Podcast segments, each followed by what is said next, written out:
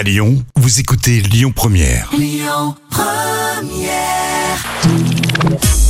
Le livre coup de cœur de la semaine.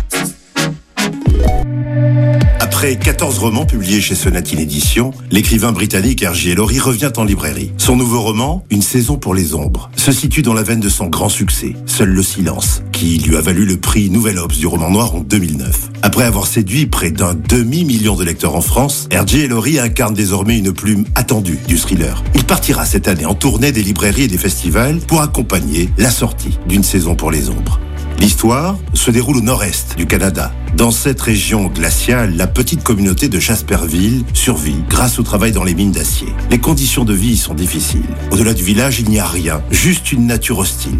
Aussi, quand le corps d'une adolescente du village est découvert aux abords de la forêt, la gravité des blessures laisse supposer qu'elle a été victime d'une bête sauvage. Ce sera en tout cas la version officielle. Et tout le monde prie pour qu'elle soit vraie. Mais quelque temps plus tard, le corps d'une autre jeune fille est retrouvé. 40 ans après, Jack Devereaux voit son passé ressurgir lorsque son jeune frère, Calvis, est accusé de tentative de meurtre. Il doit alors retourner sur les lieux de son enfance, à Jasperville. R.J. Ellory nous offre un roman troublant de beauté et d'émotion, à classer sans conteste parmi ses plus grandes réussites. Une saison pour les ombres, le nouveau roman de R.J. Ellory, traduit par Étienne Gomez, vient de paraître chez Sonatine Éditions. C'était le livre coup de cœur de la semaine.